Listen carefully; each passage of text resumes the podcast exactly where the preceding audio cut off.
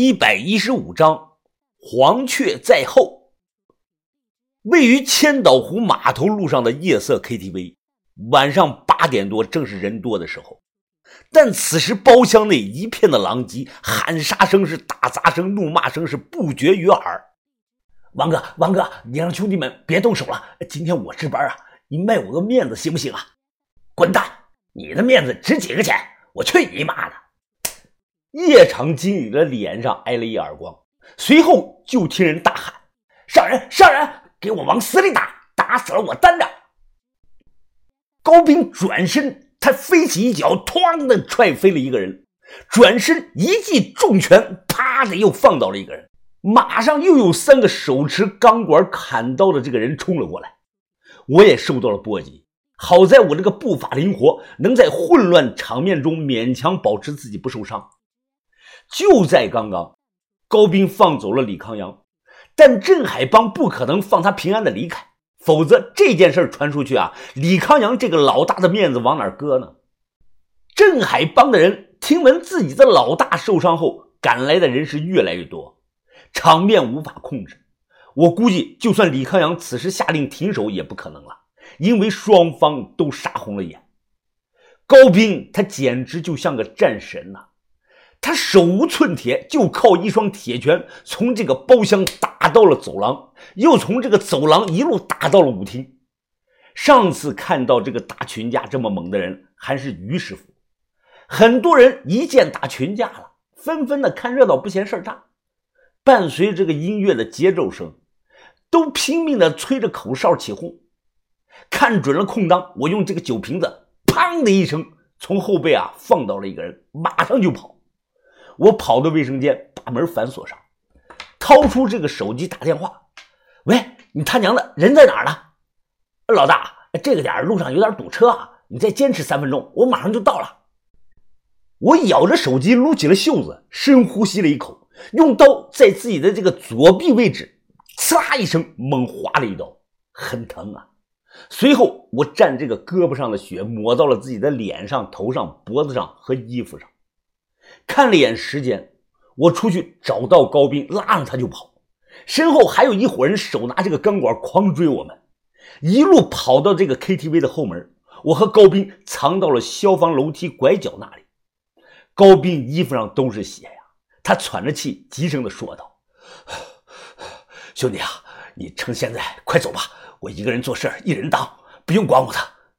是我把你带来的，我怎么能先走呢？要走，咱们一起走。”说完，我立即比了个噤声的手势，因为听到了这个脚步声。人呢？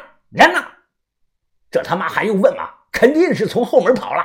这人伤了咱们老大，谁抓到谁立大功。快走，追！这帮人从后门冲了出去，紧接着便听到了一阵哭爹喊娘的惨叫声。高斌他一脸疑惑地问我是什么情况，我没有解释。过了一会儿，听外头这个好像没有动静了。我和高斌才推门出去，结果就看到追我们的这伙人横七竖八的躺了一地。马大超他掂着带血这个棒球棍，笑着说：“嘿嘿，老大，时机刚刚好，别废话了，赶紧走。”马大超他带了七个人，加上我和高斌，一共十个人，都挤上了一辆破的金杯车跑了。兄弟，你受伤了，严不严重啊？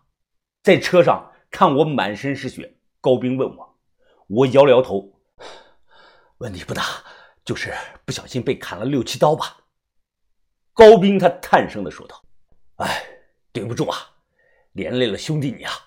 我这个人的脾气就是这样，有仇必报。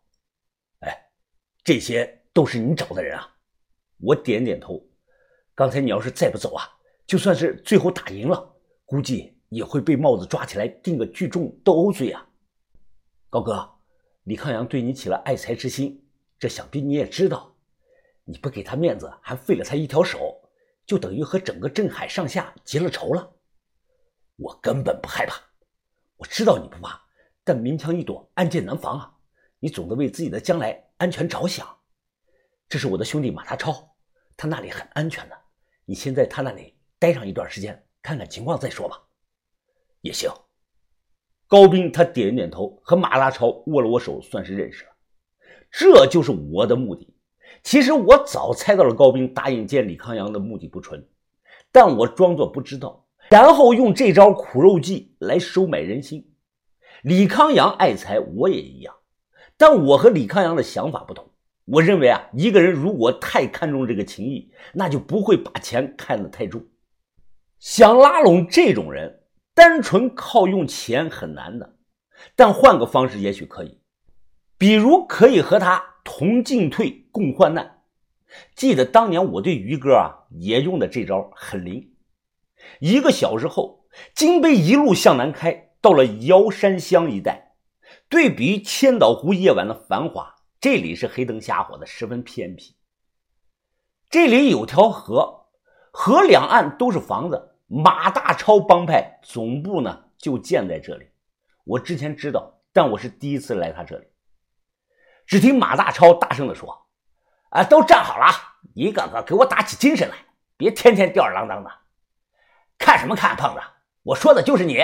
你看看你那个虚胖样，就他妈的一天知道到厕所里去打飞机。”马大超他指着我大声的介绍：“你们注意一下啊，这是我老大，也就是你们的大老大。记住了啊，你们吃的、喝的、用的都是大老大给的，快给大老大问声好。”“呃，大老大好，大老大好！”所有人异口同声的冲我喊。看着院子里站成一排的这些人，我忍不住摇了摇头。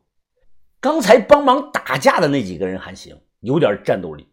可眼前这些都是什么歪瓜裂枣啊？要么太胖，要么太瘦，一共不到二十个人，其中竟然还有一个染着红头发的女的，看脸呢，不知道有没有十八岁，像是刚初中毕业的样子。看我注意到这个女的，马大超忙介绍：“老大，这是小年，是我们帮里的财务，我们每个月进账和开支这方面都由他负责。”我小声地说。你怎么什么人都要啊？他成年了没有啊？啊，马上过年了，过了年他就成年了呀。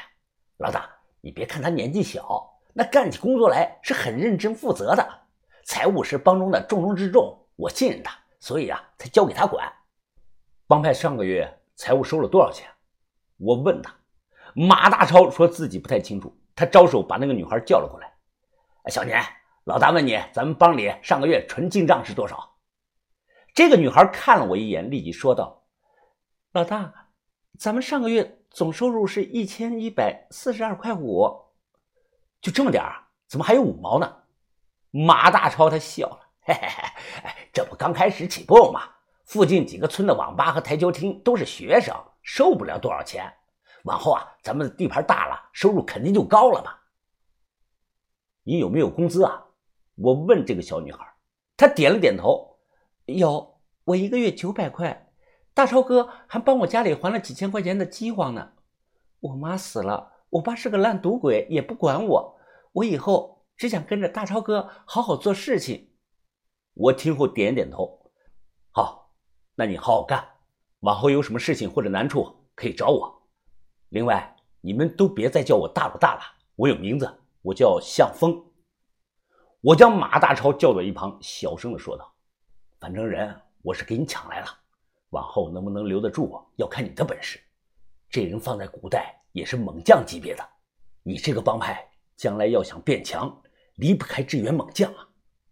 马大超他小声地说：“啊，我明白了，饭送到嘴里了。我要是都不懂得怎么吃，那就干脆别混了。哎，放心，我有我的办法留下支援猛将的。”半个小时后，我在河边看到了这个高兵。他正往河里扔这个石头打水漂呢，见状，我也捡了一块小石头打了个水漂。高哥，我对你的过往很好奇呀。你那个兄弟在遗书里提到了你，他说你们三个买了车一起跑货运，我觉得你肯定不是普通的司机。他转头说道：“我觉得你也不是普通的小混混，咱们谁都有点秘密。”我说道。啊你要是好奇，我可以告诉你一些我的秘密。不用，有的秘密还是守着比较好。高哥，你的身手这么厉害，那你那个兄弟当时为什么不向你求助，反而自己想不开寻了短见呢？他看着平静的河面，早年我们之间有过一些矛盾，很复杂，他跟我开不了口。